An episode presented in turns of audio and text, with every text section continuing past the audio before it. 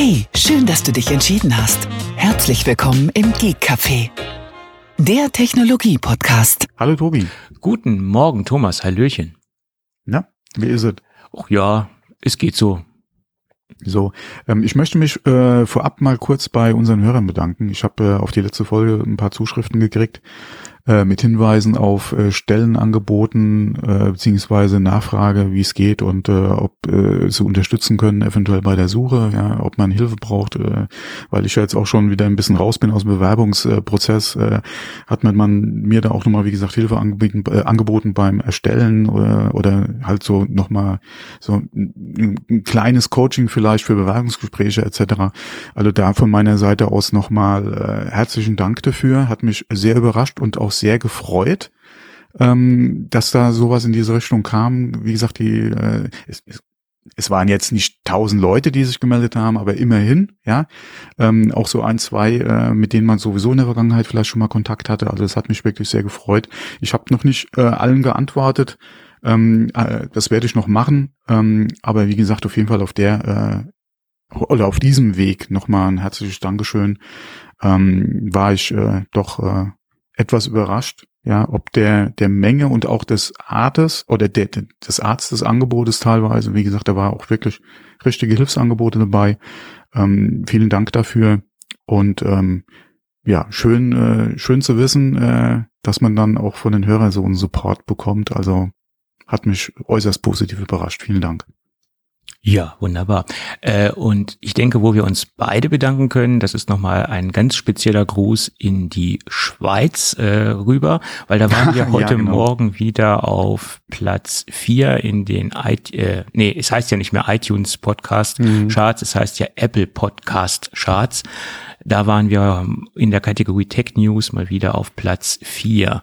Und dann habe ich mir mal die Mühe gemacht äh, und habe heute parallel mal in unser Backend geschaut von unserem äh, Podcast-Anbieter und komischerweise, nicht komischerweise, also ich, ich, ich bewerte das jetzt mal neutral, positiverweise hat sich auch gezeigt, dass wir einen großen Zuwachs an, an Hörern aus der Schweiz bekommen haben. Das ähm, korreliert natürlich auch mit den äh, iTunes-Charts oder Podcast-Charts, äh, die heute Morgen halt äh, frisch bei mir aufgeploppt sind sozusagen. Und ähm, man konnte sogar eingrenzen, in der Südschweiz haben wir also einen dreistelligen Hörerzuwachs bekommen. Das äh, ja, wie, wie das passiert ist, weiß ich auch nicht. Äh, hat sich halt vielleicht jetzt bis dahin rumgesprochen, keine Ahnung. ja. ja. Auch in den Bergen, bei den ja. Siemensbergen hört man. Ja, mein Gott, Podcast. ist ja zum Teil ein deutschsprachiges Land, also von daher sollte das ja kein Problem sein, uns zu verstehen. Ja, ja. ja. Obwohl, ja. es gibt auch manche Deutsche, äh, die Probleme haben, uns zu verstehen. Das ist halt das jetzt, ist dann äh, wieder ein anderes Thema. Das liegt dann meistens an uns und nicht an den Hörenden. genau. Gut. So viel zum Housekeeping sozusagen. Und bevor wir weiter in der Sendung machen, noch eine kleine Ankündigung. Wir haben heute mal wieder einen Werbepartner slash Kooperationspartner an Bord und das ist heute die Firma Yeelight. Und was Yeelight macht und was Yeelight so besonders macht, das besprechen wir im Laufe der heutigen Sendung. Ja. Und dann lass uns doch mal nochmal die Themen, die wir ja so zusammengekratzt haben, so ein bisschen ausführen. Und es beschäftigt uns nach wie vor das, das Apple Spring Event. Ich hoffe, das geht jetzt ja, nicht, nicht noch. Nur uns. Äh, nicht ja. nur uns. Das sieht ja nach wie vor Kreise. Ja. ja, ja, es gibt da natürlich auch Medien, die das etwas kürzer abhandeln, aber mich interessieren halt nun mal enorm die äh, vorgestellten Geräte, speziell auch die äh, äh, die Rechner oder der Rechner und das Display, weil das sind doch beides mhm. Produkte, die bei mir auf der Begehrlichkeitsliste ganz weit oben stehen. auch wenn man sie jetzt schwer bekommt. Aber nochmal zur allgemeinen Liefersituation, was ich halt festgestellt habe. Ähm, die Rechner, solange man sie in der Standardkonfiguration lässt, sind relativ gut und schnell zu bekommen, in Anführungsstrichen schnell. Sofern man die äh, Speichergröße, also die Arbeitsspeichergröße ändert, gehen die äh, Lieferzeiten extrem nach oben.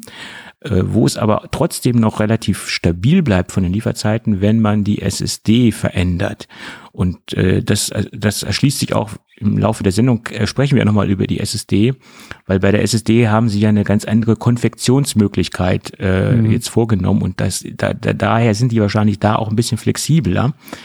Aber sobald man, die, wie gesagt, die Arbeitsspeichergröße nach oben schraubt, da gehen die Lieferzeiten äh, weit in den Sommer hinein teilweise. Also ich habe meine Konfiguration mal zusammengestellt. Da bin ich jetzt bei Ende Juni. Also What? Yep. Wow, holla. Also ich habe ja jetzt seit der letzten Sendung nicht mehr mit dem Konfigurator gespielt, beziehungsweise mir mal so die Lieferzeiten angeguckt. Hm. Aber das ist natürlich schon. Ja. Das tut weh. So ist es. Da ist halt auch wieder die Frage, wie viele Chips fallen dann halt vom Band, ja. Ja. Das ist halt auch wieder die Frage, ja. Und wie beliebt sind dementsprechend die, äh, also entweder zeigt es, dass, dass die größeren Arbeitsspeichergeräte äh, ähm, verknappt sind oder dass die so beliebt sind bei der Kundenauswahl. Das ist halt die Frage. Ne? Ich denke mal, da kommt eins zum anderen, weil äh, wenn man mal sich den Einsatzzweck oder wahrscheinlich so mit eins der Felder halt anguckt, oder der, der Käuferschicht, die halt Interesse an den Geräten haben, geht's denen wahrscheinlich so wie dir, dass sie da auf Nummer sicher gehen wollen und dann halt äh, dann auch den nächstgrößeren Speicher konfigurieren wollen. Und du hast ja da so viel, also wenn du mal bei der bei dem Max bleibst, nicht so die Möglichkeiten. Da hast du, nur ja auch den Sprung wahrscheinlich zum Ultra nicht unbedingt machen. Nee, ähm, kann ich nicht und will ich auch nicht. Nein. Ja, also nicht nur du, sondern wahrscheinlich einige genau, der, der ja. draußen. Ja. Und ähm, dann kommt es einmal halt zu der vielleicht höheren Nachfrage, weil der eine dann und der andere dann sagt, um halt zukunftssicher einfach zu sein, konfigurieren wir das Max an RAM, was geht. Mhm. Äh, plus dann halt nochmal die Frage, was kann wirklich an Chips vom Band fallen? Genau. Aktuell. Wie ja. sieht auch der, der, die, der Bestellstart, äh, Schwerpunkt vielleicht auch aus mhm. in Bezug auf die Chip-Konfiguration, die man dann einfach gerne oder von wem man gerne mehr hätte? Mhm. Das ist ja dann auch wieder die Frage, ja, wie ist da die Aufteilung zwischen M1, ja, Pro, Max, Ultra genau. und dann halt den Konfigurationsmöglichkeiten. Ja. ja. Gut, aber lass uns doch mal auf das Studio-Display zurückkommen. Genau. Da gibt es mhm. nämlich auch so ein paar neue Erkenntnisse. Yep. Äh, bisher hieß es ja wie folgt, wenn man äh, sich für einen äh, Monitorständer entscheidet, dann muss man halt dabei bleiben und man kann es nicht mehr ändern. Mhm. Das heißt, entweder höhenverstellbar, entweder Weser-Mount oder entweder den, mhm. den kleinen Einstiegsstandfuß in Anführungsstrichen.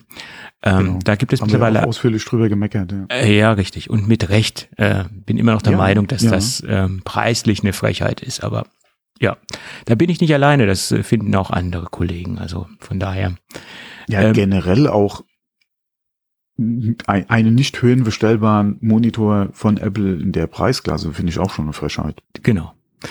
Ähm, wenn das marktbegleitende Hersteller gemacht hätten in dieser Preisklasse, wie zum Beispiel ja. ein ISO oder ein LG, da gibt's ja auch ja. High-End-Geräte, die durchaus im gleichen Preisbereich angesiedelt sind. Gerade wenn man sich die OLED-Displays von LG anschaut, die kosten ja auch richtig Geld.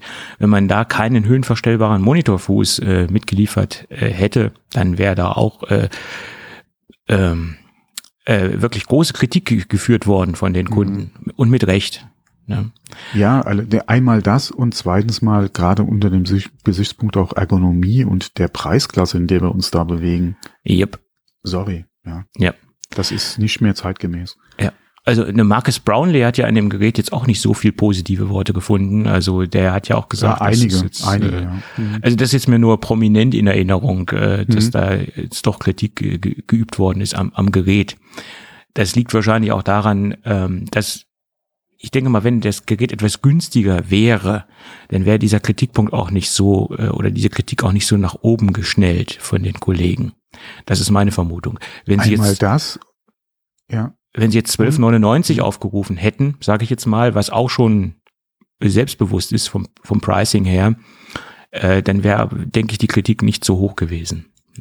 Einmal das und auch das, worauf wir jetzt kommen, wenn man das halt ja. selbst machen könnte und nicht auf einen, äh, auf einen Service angewiesen wäre. Ja. Genau. Also es ist ein internes Dokument aufgetaucht, äh, das ähm, man wohl doch nachträglich die äh, Monitorstandkonfiguration ändern kann. Bedeutet, wenn man sich dann ähm, an der Genius Bar anmeldet oder bei einem äh, autorisierten Service Provider, also ASP, äh, der halt Zugriff auf Original Apple Produkte hat oder dementsprechend Original Apple Aufrüstkits, ähm, dann hat man die Möglichkeit nachträglich den Monitorfuß ähm, zu verändern.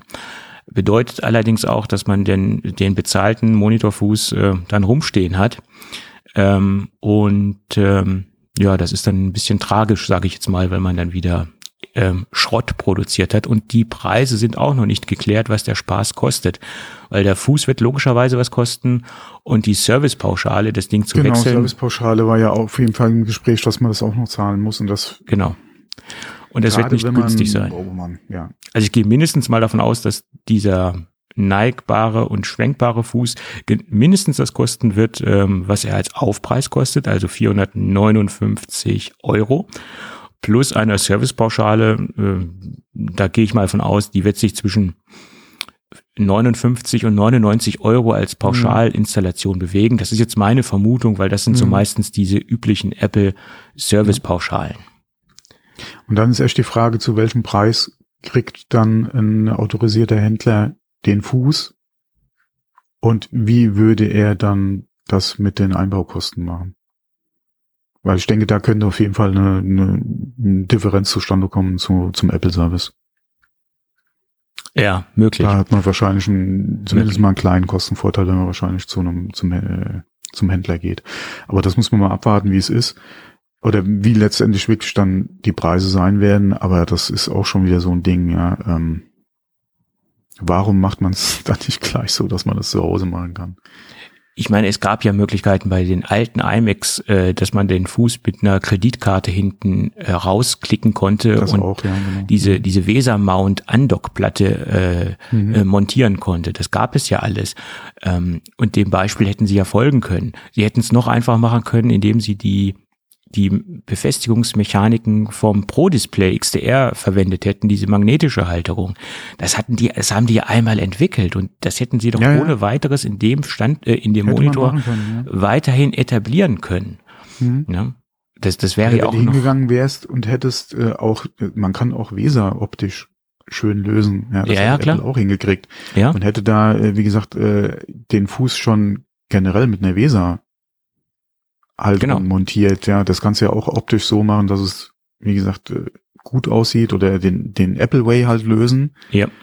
Ähm, und hättest dann zumindest mal die Möglichkeit gehabt, Fuß ab, Weser da, Monitorarm dran, wie auch immer, ja. Ja, auf jeden Fall. Ah. Ich meine, das, das wären noch alles kleine Funktionen gewesen, die denn letztendlich noch mehr den Preis von 1749 Euro äh, gerechtfertigt hätten, wenn man das alles ein bisschen runder gemacht hätte und das Gerät mehr ins Detail reingedacht hätte. Also das, das ist alles ähm, ja. auf den ersten Blick ein sehr schönes Moni ein sehr schönes äh, Display, aber je, mehr, je näher man sich mit dem Display beschäftigt, je mehr findet man so kleine kleine Haken, so kleine ja, Fußangeln, sage ich jetzt mal. Ne? Mhm.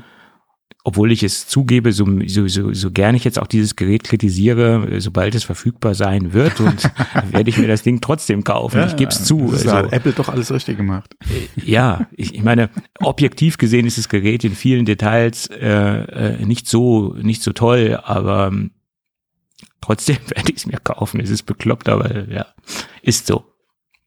Ja. Aber manche Dinge entscheidet man halt leider aus dem Bauch heraus und sind auch emotionale Entscheidungen. Ja, und, manche äh, Entscheidungen werden einem ja auch vom Angebot abgenommen, weil welche andere, welche Alternative hast du denn innerhalb von Apple? Das Pro Display XDR kann ich mir nicht leisten, ist außerhalb meines genau. Budgets. So ehrlich muss yes. ich zu mir sein.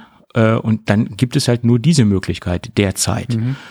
Und ich denke, unter dem wird preislich nichts mehr zeitnah auf den Markt kommen von Apple äh, mhm. eher noch zwischen den beiden mhm. Geräten. Da gibt es ja Diskussionen und Gerüchte. Und preislich gesehen zwischen den beiden Geräten wird es ja dann noch schlimmer für mich. Also mhm. muss ich halt, wenn ich dieses das Gerät ja habe, das Ding nehmen. Ne? Mhm. Und Apple lebt ja auch nicht immer nur, oder die, die Käufer entscheiden ja bei Apple nicht immer nur vollkommen objektiv, sondern sie kaufen teilweise auch Apple-Produkte aus der Emotion heraus. Das ist so. Und äh, das Produkt wäre dann bei mir eine ein, eindeutig emotionale Entscheidung, das zu kaufen, weil es halt so schön aussieht.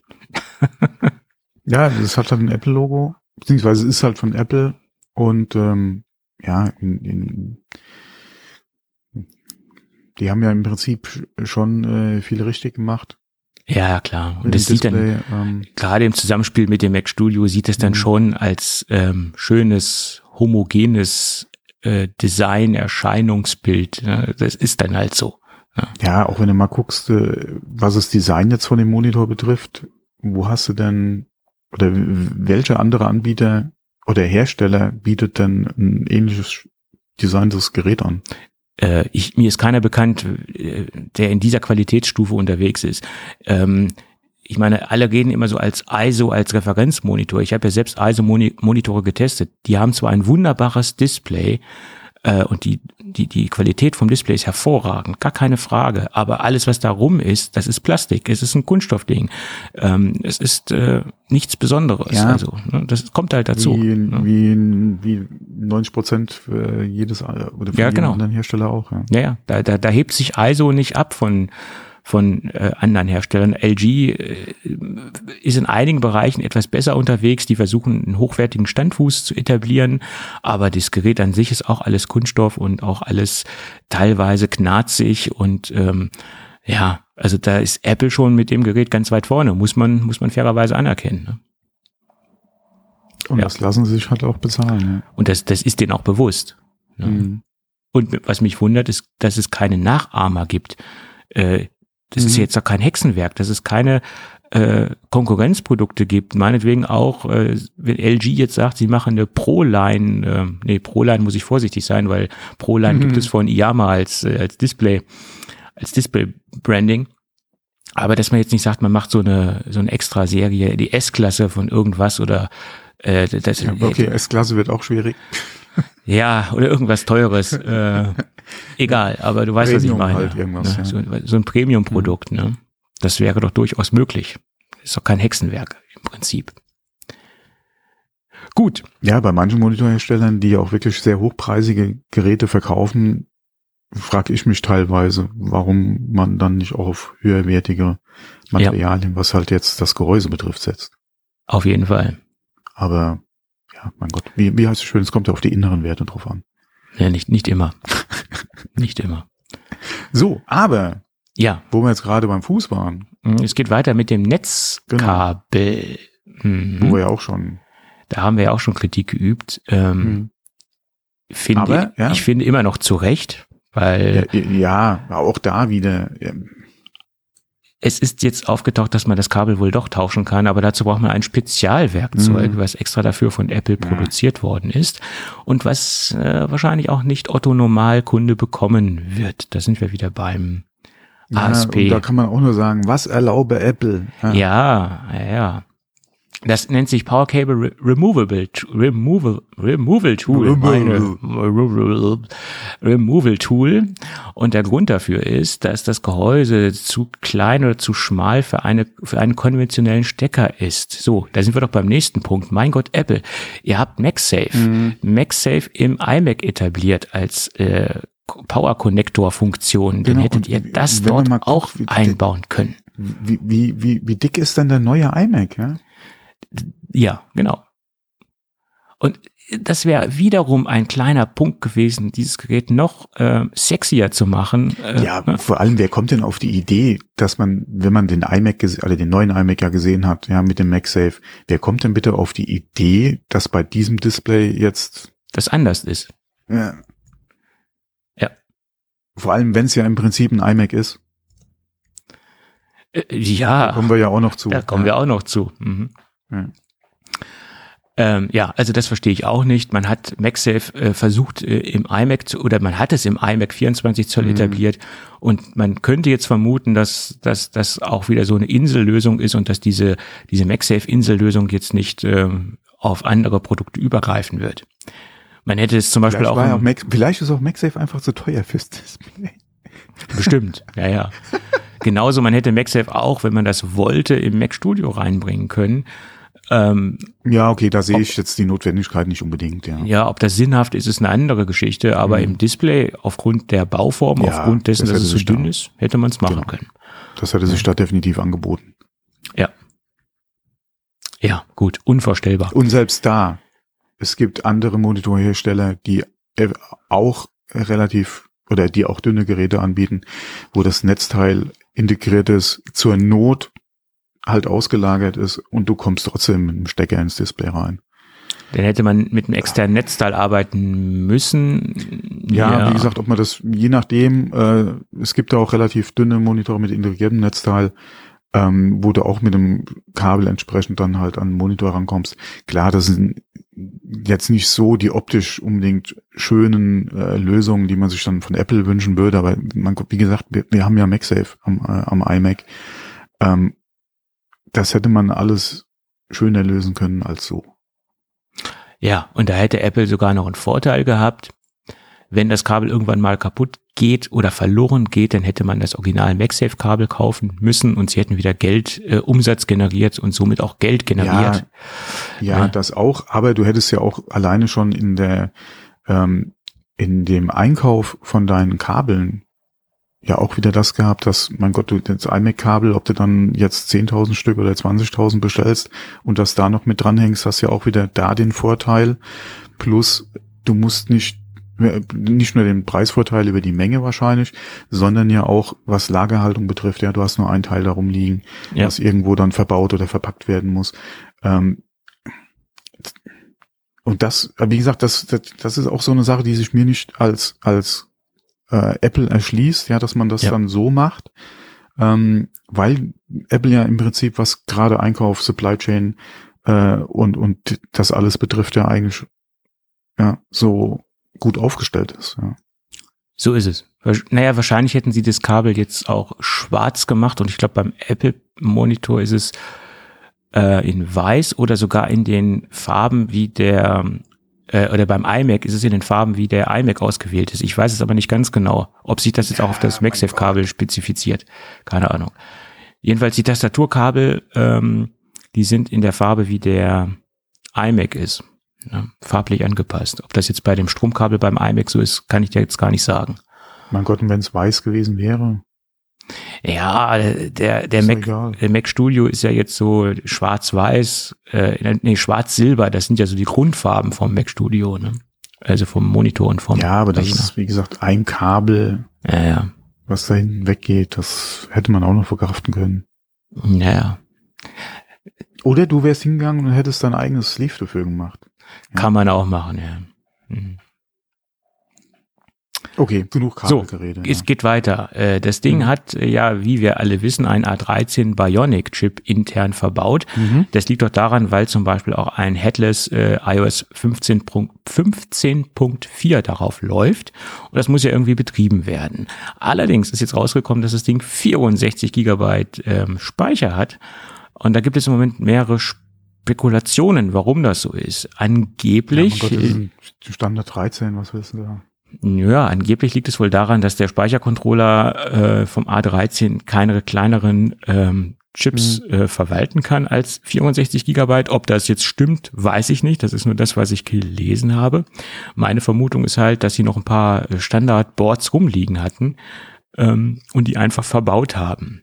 Ich glaube nicht, wenn sie das neu anfertigen hätten müssen, dass sie dann auf so eine große Speicherzahl gegangen wären. Es sei denn, es ist dieses Controller-Problem wirklich existent. Das kann ich aber nicht genau sagen, weil ich darüber keine genauen Kenntnisse habe. Ja, die, die Frage ist halt, 13er ist ja ein etablierter Chip, ja, der schon lange vom Band läuft. Inwieweit willst du da Geld investieren, um den halt nochmal zu ändern? Ja, stimmt. Das ist halt die Frage. Äh, und wie viel würdest du unterm Strich sparen, wenn du den anpasst und von mir aus mit vier Gigabyte oder so dann nur mhm. ausstatten würdest? Wie mhm. viel Geld oder wie viel Einsparung wäre da wirklich drin gewesen bei den minimalen Stückzahlen, in Anführungszeichen, die Apple von dem Display wahrscheinlich verkauft? Im Gegensatz zu so iPhones ist das eine geringe, geringe Stückzahl auf jeden Fall. Ja, ja, ja. Das, das ist und, so. Und äh, wie viel Geld würdest du da halt investieren müssen, um halt, wie gesagt, den Chip anzupassen. Ähm, wo setzt du den Chip generell noch ein? Ähm, ja, wie gesagt, wie groß, es ist halt ein Rechenexempel einfach, was du aufmachen musst. Ähm, und dann, wie gesagt, mein Gott, äh, dann fällt er halt so vom, vom, äh, vom Band, wird halt verbaut und Ende. Genau. Ja, und äh, um das jetzt noch zu finalisieren, äh, zwei Gigabyte davon werden derzeit genutzt. Mhm. Ne? Und da gab es ja wieder ganz viel verschiedene Aussagen, dass Apple mit dem Gerät noch mehr vorhat. Ich glaube, da mhm. ist mehr so der, der Wunsch äh, mhm. bei der Botschaft mit drin und ich glaube, wir, wir werden da enttäuscht und Apple wird mit dem Gerät nicht mehr äh, machen, als sie es jetzt tun. Äh, auch wenn wir mhm. uns zum Beispiel das auch gewünscht haben, Airplay-Empfänger, Apple TV etc. Ähm, ich glaube, dass diese, diese Wünsche, die wird Apple nicht äh, gerecht äh, oder den Wünschen wird Apple nicht gerecht werden. Das ist äh, meine Vermutung. Ja, alleine mit Airplay etc. wird ja schon die Problematik anfangen, wo wären die Antennen? Oder sind überhaupt Antennen integriert in dem Gerät? Mhm. Ja. Ähm, du bräuchtest ja, wie gesagt, äh, der, der, der Monitor an sich müsste ja dann entweder zumindest mal über Bluetooth im besten, also eigentlich ja über WLAN dann verfügen. Mhm wäre die Technik überhaupt in dem Gerät mit drinne, mhm. ähm, was er ja wahrscheinlich nicht ist, sonst hätten wir das wahrscheinlich irgendwo schon mal gehört. Mhm. Bis, bis, jetzt kam ja da noch nichts in diese Richtung, dass halt irgendwie Antennen drin wären oder halt, wie gesagt, nochmal ein, äh, ein WLAN-Chip oder so, ja. Ähm, da hat man ja bis jetzt noch nichts gehört, also wird die Technik auf jeden Fall fehlen. Ähm, und ähm, ja, ansonsten, wie gesagt, A13, so schlecht ist er nicht, ja, der Chip, da ging ja wesentlich mehr. Äh, da hatten wir auch schon drüber gesprochen, gerade was ja eventuell dann auch hier so ein paar Apps betrifft. Speicher hat er, ja, du könntest da auch ein paar Apps noch draufhauen. Mhm. Du hast ja im Prinzip mit iOS 15.4 ja auch ein iOS drauf, was ja ein bisschen was bietet, ja. Mhm. Ja. Wir haben es halt nicht, ja. So ist es. Ja. Und ich, ich, wie gesagt, ich glaube nicht, dass da noch irgendwelche äh, signifikanten Updates, äh, dass da noch irgendwelche Updates erscheinen werden, die uns ja jetzt technologisch weiterbringen. Das, das bezweifle ich. Ja. Aber also das Schöne ist, dass sie auf jeden Fall die Möglichkeit haben, auch wenn größere Softwareanpassungen notwendig wären. Mhm. Und da kommt ja noch ein bisschen was, gerade in Bezug auf die äh, Webcam. Mhm. Ähm, wird ja noch ein bisschen was nachgereicht, ein Update, um da die Qualität zu verbessern. Also denen geht auf jeden Fall für irgendwelche Softwareanpassungen nicht der Speicher aus. Nein, da ist noch ein bisschen Luft nach also oben. Von daher, da ist noch Luft, ja. Ja, ja auf jeden Fall. Hm. Gut. Ja, und ich glaube, bevor wir mit dem Mac Studio an sich weit, nee, das Thema können wir noch kurz reinnehmen. Apple veröffentlicht Windows-Treiber für das äh, ja. Studio-Display. Mhm, genau. Allerdings ist natürlich der komplette Funktionsumfang natürlich unter Windows nicht abbildbar. Nicht gegeben, genau. Ja, mhm. Das äh, sollte klar ja, sein. Center Stage ist macOS klar. abhängig zum Beispiel, ja. Äh, aber ansonsten schön zu sehen. Ich, zum Beispiel, äh, ja, es kam ja äh, auch ein Bootcamp-Update ja. äh, dazu, äh, was ja die Treiber dann auch äh, noch beinhaltet. Ähm, mir war gar nicht bewusst, dass Bootcamp überhaupt noch angedatet wird. Doch, doch, doch, doch. Äh, ja, nee, wie gesagt, war mir nicht bewusst. Äh, aus dem Thema bin ich schon lange raus. Ähm, und dadurch, dass wir jetzt eh auf Apple Silicon umsteigen, habe ich Bootcamp äh, da auch nicht mehr auf dem Schirm, gerade weil ja auch ähm, es keine äh, ARM-Version von Windows für Apple geben wird. Zumindest mal aktuell nicht. Äh, und wahrscheinlich mittelfristig auch nicht. Ähm, wäre da ja auch kein Bedarf für ARM-Treiber äh, oder für ein Bootcamp-Update äh, für Apple Silicon ist ja momentan auch nicht notwendig. Äh, und wie gesagt, da war mir einfach auch nicht bewusst, dass für die Intel-Rechner Bootcamp noch aktuell gehalten wird. Ähm, macht Sinn, klar. Mhm. Ähm, Gerade auch für die Geräte, die halt noch am Markt sind, die genutzt werden, ja, wo die Nachfrage ja auch da ist. Da hatten wir ja auch schon in der Vergangenheit drüber gesprochen, dass viele ja teilweise oder dass es auch Personenkreise oder, oder Kunden gibt, die ähm, teilweise exklusiv Windows ja auf ihren äh, Rechnern einsetzen, aus diversen Gründen. Ähm, aber dass da, wie, ich hatte es total aus den Augen verloren, Bootcamp. Ja, gut, wenn man selbst nicht äh, damit arbeitet, dann äh, verliert mhm. man gewisse Dinge auch aus den Augen. Das ist ganz klar. Nee, aber es war auf jeden Fall, der Artikel war schön zu lesen, ja. Mhm. Und ähm, wir hatten sowieso schon drüber gesprochen. Es gab ja von Apple auch die Aussage, dass sie nicht garantieren können, dass halt alle, dass halt das Display wie gewohnt halt auch unter Windows funktioniert. Das einzige, was mich da eh interessieren würde, ist, wird die unter, wird halt die Auflösung äh, etc. alles vernünftig unterstützt auf Windows und äh, die Lautsprecher, mhm. ja, Webcam, wie gesagt, dass die halt noch funktioniert, okay. Ähm, das sind eigentlich so die die Sachen, die für mich interessant wären. Ähm, aber ansonsten, Ja, das ist halt ein Gerät, was äh, seinen kompletten Funktionsumfang nur in, im Mac OS Umfeld äh, abbilden kann. Das ist ganz klar. Ja. Das sollte, da sollte sich jeder darüber im Klaren sein, dass das halt so ist. Ne? Ja, und äh, es ist ja auch gerade mit 5K jetzt kein typischer Monitor, den man sich als Windows-Nutzer unbedingt kauft. Ja. Mm, also deswegen den am PC zu betreiben, ja, mm, ja mag es geben, der eine oder andere, aber das sehe ich jetzt eher weniger. Die Frage ist halt wirklich, wenn du ein, ein Intel Mac hast und da Bootcamp äh, beziehungsweise Windows nutzt, eventuell über Bootcamp, dass man da dann entsprechend die Treiber hat und das da unterstützt wird, aber den Monitor jetzt für einen Windows PC direkt anzuschaffen, hm. da investiert man das Geld, glaube ich, besser in einen anderen Monitor, ja. Genau. Ja, und 5K ist sowieso eine äh, sehr selten verbreitete Auflösung. Mhm. Da gibt es, also ich kenne. Es gibt wenige Hersteller, die ja. es machen. Ja. Und die Geräte sind eigentlich da im Prinzip ja auch für Mac-Käufer oder für Mac-Nutzer. Äh, genau ursprünglich mal gewesen. Ja. Hm. So ist es. Aber bevor wir uns über den äh, Mac Studio oder über das Mac Studio System oder den, den Mac Studio mhm. Rechner unterhalten, lass uns mal über unseren heutigen Werbepartner sprechen. Und das ist die Firma Yeelight. Und Yeelight ist zum ersten Mal mit dabei. Also wir haben ja quasi eine Markenpremiere im Podcast und ähm, Yeelight, äh, das, das, das, die, die Fokusprodukte von Yeelight sind äh, smarte Beleuchtungssysteme. Und bevor wir über das generelle Produkt besprechen oder äh, das Produkt äh, detaillierter besprechen, äh, lass uns noch mal ein paar Worte über die Firma äh, reden. Yeelight hat bereits 11 Millionen Produkte in über 100 Länder verkauft. Ähm, und ein ganz großer Teil der Arbeit von Yeelight fließt in die Erforschung von smarter Interaktion. Yeelight-Produkte sind kompatibel mit Apple HomeKit, Google Assistant und Amazon Alexa. So, das sind so bei die, bei die grundsätzlichen Dinge, die wir hier über Yeelight äh, verlieren möchten, oder die Worte, die wir über Yeelight verlieren möchten. Aber ich finde, wir sollten mehr über Produkte sprechen, weil damit können wahrscheinlich die Hörer viel mehr anfangen. Und ähm, das ist ja bei uns immer so üblich, wenn wir über eine Marke sprechen oder speziell über Produkte sprechen, dann haben wir die auch äh, zu 99,9 Prozent vorher getestet. Und somit haben wir das auch mit einem Produkt aus dem Hause Yeelight getan. Und Yeelight bezeichnet das Produkt als LED-Nachttischleuchte.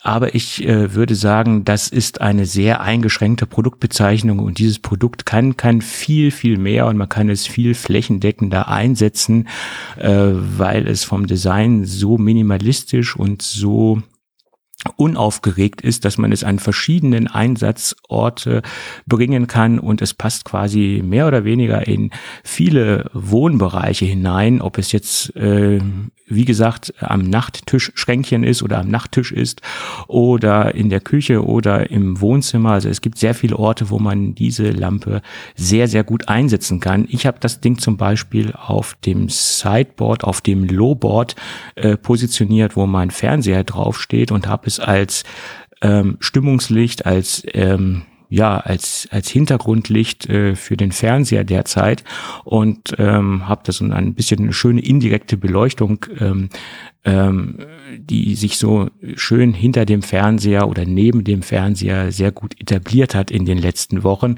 Also da habe ich die Lampe sehr gut positionieren können und ich bin sehr sehr froh, dass ich das Ding ähm, jetzt ähm, testen konnte, weil mir wäre quasi so eine Smart Home Beleuchtungsperle verloren gegangen, weil ich muss zugeben, im ersten Moment, äh, wo ich das Ding auf dem Papier gesehen habe, habe ich gesagt, ja, okay, das ist eine interessante, ein grundsätzlich interessantes Produkt, aber es hat sich jetzt nicht so, ähm, so eine extreme Begehrlichkeit von den theoretischen Werten bei mir äh, entwickelt.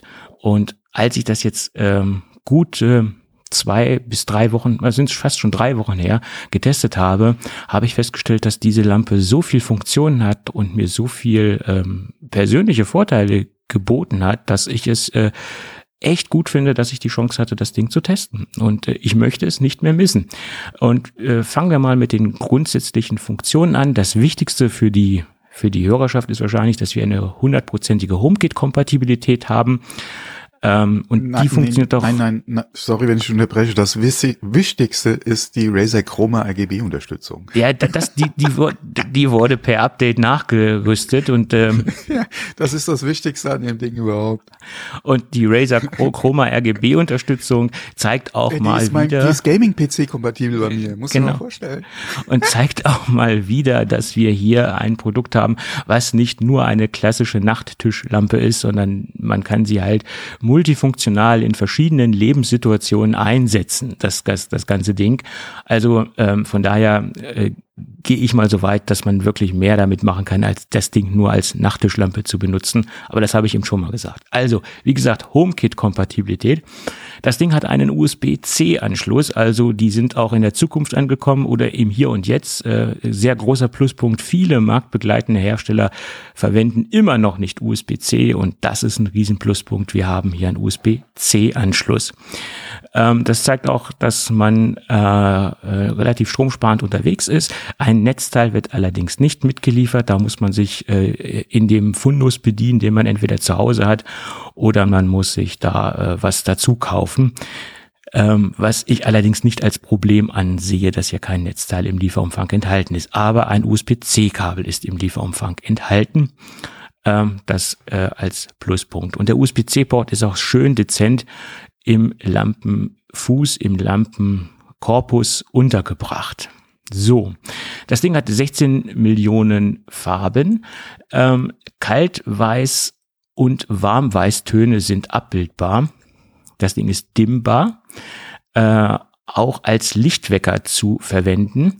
Äh, die ganzen grundsätzlichen Funktionen sind mit der HomeKit ähm, äh, Geschichte abbildbar, also mit der mit den Bordmitteln, die man äh, von Apple mitbekommt, wie zum Beispiel die Farbauswahl, wie zum Beispiel die Dimmung ein, ausschalten etc. Das kann ich alles ohne die hauseigene Yeelight-App zu installieren abbilden. Aber wenn ich viel viel mehr damit machen möchte mit dieser Lampe, dann äh, sei es den Kunden doch angeraten, auf jeden Fall die Yeelight-App zu ähm, installieren, weil darüber installiert man zum Beispiel auch die Software-Updates für die Lampe, wie zum Beispiel eben von dir auch angesprochen die äh, Razer Chroma Unterstützung, weil die wurde halt auch per Software-Update nachgeliefert. Ähm, dann gibt es noch die Möglichkeit, ähm, die Lampe per Klopfen am Gerät ein- und auszuschalten. Ähm, oder zum Beispiel die Lampe auf der, auf dem Standfuß, auf dem Korpus hat man eine Touchleiste, die so verbaut ist, dass man sie auch nicht optisch wahrnimmt, aber man kann halt über die Touchleiste streichen und kann dort einige ähm, systemrelevante oder betriebsrelevante Funktionen abrufen, die dimmen oder die Farben wechseln und das kann man auch wiederum alles in der hauseigenen Yeelight App konfigurieren. Wie gesagt, grundsätzlich äh, die Basis, Basisfunktionen, die gehen alle mit den Apple HomeKit ähm, Bordmitteln. Um aber wesentlich mehr mit der Lampe zu machen, sollte man sich auf jeden Fall die hauseigene App installieren. Ganz, ganz wichtig. Ja, äh, designtechnisch sehr, sehr minimalistisch. Wir haben einen sehr schönen äh, grauen Korpus Standfuß und die Oberseite ist halt ähm, milchiges äh, Plexiglas oder ja, Plexiglas würde ich sagen, eine sehr hochwertige Verarbeitung, ähm, Spaltmaße on top, sage ich jetzt mal. Äh, also alles das, was man eigentlich von einer dezenten ähm, Smart Home ähm, Stimmungslichtleuchte erwarten mag oder erwarten kann. Ja, und ich finde es auch gut, dass sie sich vom Design so ein bisschen zurückgehalten haben und da keine großen Experimente gemacht haben. Ich denke, so findet jeder ähm, oder so findet man in, in jedem, äh, in jeder Wohnungssituation einen optimalen Einsatz äh, für die Lampe. Ja. Das Ding hat mich echt sehr positiv überrascht und ich bin froh, dass ich es halt äh, auch jetzt ich wiederhole mich, getestet habe, weil damit sind mir erst diese ganzen Vorteile und diese ganzen Funktionen halt aufgefallen. Weil so auf dem Papier kann man viel lesen und tun, aber das Ding jetzt mal live zu testen, war dann nochmal eine ganz andere Erfahrung. Ja, was mich auch sehr freut, äh, wenn man die Dinger ins, ins HomeKit-Netzwerk reinbringt, dann äh, muss man ja einen, äh, einen QR-Code einscannen ähm, bei den Geräten und bei vielen äh, Herstellern ist einfach nur ein Zettel dabei. Äh, das hat den Nachteil, irgendwann verliert man den Zettel oder man verliert die Verpackung. Hier ist dieser QR-Code unten drunter aufgebracht äh, und auch so aufgebracht, dass er nicht verloren gehen kann. Also auch ein vernünftiger Kleber wurde dort gewählt. Also sind also so Kleinigkeiten, die das Gerät recht rund machen. Ähm, somit kann man halt diesen QR-Code äh, oder diesen den Zettel, den man normalerweise benötigt, nicht verlieren, weil er fest am Gerät untergebracht worden ist. Das sind alles so Kleinigkeiten, die in meinen Augen so ein Produkt äh, sehr, sehr rund machen. Ja. Mhm. Und wie gesagt, als Lichtwecker ist das Ding auch einsetzbar. Das habe ja, ich, glaube ich, schon. ein Riesenfreund von, ja. Das habe ich schon erwähnt.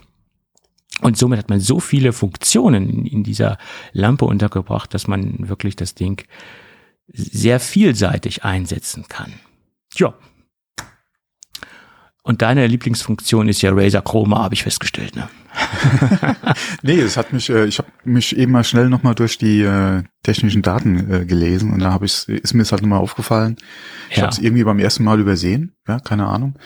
Und ähm, ich habe ja hier Razer-Tastatur, ja, äh, etc. Und ähm, wenn du da die Lampe nochmal mit einbinden kannst, so als, als Gag oder Spielerei nochmal, gerade wenn du vielleicht so Leerlaufphasen hast oder das macht natürlich schon Spaß, wenn ähm, äh, synchron mit, mit dann Tastatur und Maus äh, da läuft, ja. Ja. Das ist natürlich schon nice. Ja. ja. Und was mich ja am meisten begeistert, das ist die, der, der niedrige Anschaffungswiderstand, weil diese ganzen Funktionen, die wir ja eben äh, aufgelistet haben, die kosten letztendlich nur 68 Euro und ein paar zerquetschte Cent. Also das Ding ist für das, was man bekommt, in meinen Augen mehr als günstig. Also ich, ich bin da sehr, sehr positiv überrascht. Hm. Äh, und jetzt kommt noch äh, der zweite Punkt. Wir haben natürlich, oder der, der x-te Punkt, wir haben ja einige Punkte schon vorher angebracht. Wir haben auch einen Hörervorteil. Ähm, ihr bekommt sage und schreibe 35% Rabatt auf die Yeelight D2 ähm, auf das Yeelight D2 Stimmungslicht nenne ich es jetzt mal. Ich möchte es jetzt nicht als Nachttischlampe begrenzen, weil damit wäre dem Produkt wirklich nicht, äh, damit würde man dem Produkt wirklich nicht gerecht werden. Also es gibt wie gesagt 35 Prozent auf das Produkt, auf die D2 mit dem Gutscheincode oder mit dem Rabattcode GC, also Gustav Charlie Dora 2. Und es gibt noch einen zweiten Code. Äh, wer sich jetzt nicht äh, für die D2 erwärmen kann, der kann sich aber generell mal im Yeelight Shop umschauen. Und da gibt es dann 20 Prozent auf das komplette Yeelight Sortiment ausgenommen von äh, Produkte, die jetzt schon im Sonderangebot sind oder die schon reduziert sind. Also auf das reguläre äh, Sortiment von Yeelight gibt es dann wie gesagt 20 Prozent. Und das gibt es mit dem Gutscheincode GC Shop also GC Shop. Alles zusammengeschrieben, Groß- oder Kleinschreibung ist in dem Fall egal. Ihr findet aber auch nochmal die genauen Notizen in den Show Notes zur heutigen Episode. Ja. Ich denke, das Produkt haben wir somit ausführlich äh, mhm. besprochen und beworben und das ist wirklich ein Produkt, was ich aus tiefstem Herzen empfehlen kann. Ich kann jetzt nicht für das komplette Healight-Programm sprechen, fairerweise muss ich das dazu sagen, weil ich nicht alle Produkte getestet habe. Die haben ein sehr, sehr großes Portfolio, aber für die D2 kann ich äh, eine absolute Bestnote vergeben und ich bin da sehr positiv überrascht. Gut. In diesem Sinne äh, würde ich sagen, bedanken wir uns für die freundliche Unterstützung bei Yeelight und es geht jetzt weiter mit der regulären Sendung. regulären Sendung. Hört sich fast an wie im Werbefernsehen, hätte ich bald gesagt. Ja. ja. Dann das, geht's äh, weiter mit ja. Mac Studio, mit dem Rechner an sich. Ne? Äh, ja, nice. Das Ding, nice. Nach wie vor. Er hat das Ding ja äh, beste Bewertungen bekommen von den Kollegen äh, am, am Markt sozusagen. Ne? Und jetzt sind auch die ersten Teardowns äh, veröffentlicht worden. Da war ja Maxtech, glaube ich, einer der ersten, der sich da rangewagt hat an das Gerät. Und äh, ja, fangen wir mal von vorne an. Wenn man das Gerät öffnen will, muss man das über die Unterseite machen. Man muss den äh, Gummiring, also den Standfuß, in Anführungsstrichen Standfuß, also äh, herausnehmen. Dieser ist verklebt und unter dem Gummiring befinden sich dann eine Vielzahl an Schrauben. Die sind wirklich äh, ordentlich bemessen. Da sind wirklich einiges äh, an Schrauben untergebracht. Und dann kann man das Gerät öffnen. Ja, aber ja. da siehst du auch schon mal, dass das nicht dafür gedacht ist, dass man das zu Hause macht. Ja, genau. Das war noch ein ganz anderes Ding beim, äh, beim Original Mini, wo du die Bodenplatte einfach rausdrehen konntest, ja. Ja, ja. Aber wenn du da mehr machen wolltest, musstest du ja auch den Schraubenzieher ansetzen. Ne? Also mehr als den Arbeitsspeicher ja, aber, austauschen. Aber der Zugang äh, war auf jeden Fall einfacher als jetzt hier. Und wie gesagt, da merkst du auf jeden Fall, dass das nicht dafür gedacht ist, dass man da zu Hause äh, was genau. macht an dem Gerät. Ja. Und das Weil zeigt auch. Mini konntest ja zumindest mal den Speicher, beziehungsweise mit ein bisschen Schrauberei dann auch die Festplatte, mit mehr Schrauberei dann zwei Festplatten einbauen. Ja. Die Zeiten sind vorbei. Ja. ja, aber das war ja auch nur bei der ersten oder bei der mittleren Mini-Generation. Mhm. Später wurde ja, ja, das genau, ja auch dann, ja. Mhm. zugedongelt, das Ding. Ja. Weil der Speicher dann halt fest verbaut war, der Arbeitsspeicher. Mhm. So, und der zweite Punkt zeigt auch, dass man das nicht zu Hause machen sollte, zumindest nicht, wenn man wenig oder keine Ahnung davon hat, weil das Netzteil liegt komplett frei im Gerät. Bedeutet, das Netzteil hat jetzt nicht noch eine extra Isolierung oder ein extra Case drumherum, sondern es hat sich, ist komplett frei im Gerät äh, stehend äh, oder ja stehend verbaut. Es ist ja relativ zentrisch verbaut, wenn ich das so richtig sehe. Muss es ja auch, weil der Netzstecker ja auch relativ zentral ist oder der ist ja zentral in der Mitte vom, vom Mac Studio untergebracht. Und so ist auch das Netzteil positioniert. Und das bedeutet, auch wenn das Gerät äh, nicht am Netzstecker ist, kann das Netzteil noch unter Strom stehen, weil die Elkos, die Elektrolytkondensatoren sind dementsprechend noch mit Spannung versehen und wenn man da dran kommt und die Dinger nicht entladen sind, dann können die Dinger sich halt an der Person entladen und das könnte mhm. dann doch zu einer neuen Frisur führen oder dass man sie haben wollte. Also sollte man da aufpassen, äh, was man tut und was man macht. Da ist nämlich ordentlich Spannung drauf. So, ich denke mal, das haben sie aus Gründen der, der, des Platzes gemacht und auch aus Gründen der Kühlung, weil ein offenes Netzteil kann besser gekühlt werden, als wenn es dann mhm, nochmal genau. ähm, mit einem Plastik oder ähm, irgendwie isoliert wird. Da gehe ich mal ganz stark von aus. Mhm. So, und dann kommen wir dazu, dass äh, man eine relativ modulare Aufbaustruktur äh, vorfindet. Das bedeutet auch die, die Stecker, die USB-Stecker etc. sind alles kleinere Module wie wir es jetzt zum Beispiel auch im MacBook Pro sehen. Und das gilt, denke ich mal, den ersten, oder es gilt in erster Linie dazu, dass man das Ding auch Apple-seitig gut und schnell reparieren kann, ohne dass man das komplette Logic Board austauschen muss. Ja? Und dann kam der Punkt, der in den letzten Tagen für extreme Verwirrung im Netz gesorgt hat und für Freude auf der ersten Seite oder auf dem ersten Blick für Freude gesorgt hat und dann auf dem zweiten Blick für ähm, Betrübtheit gesorgt hat.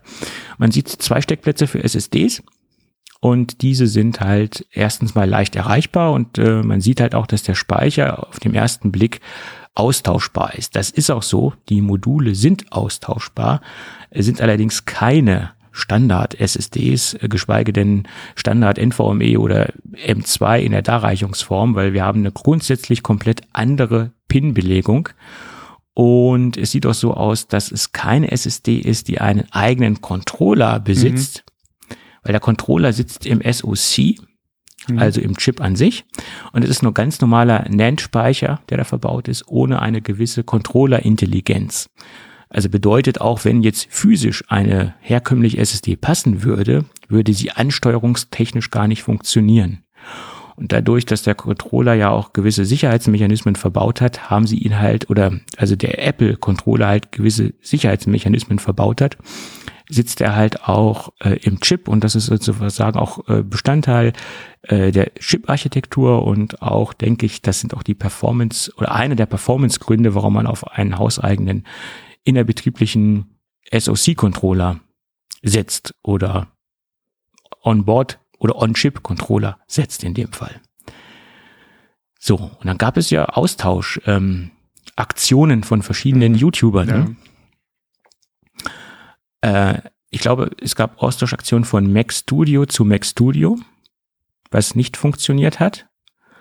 Und es gab auch Aktionen von Slot 1 auf Slot 2, was auch nicht funktioniert hat. Oder die Software einfach nicht gebootet hat oder der Rechner nicht gebootet hat.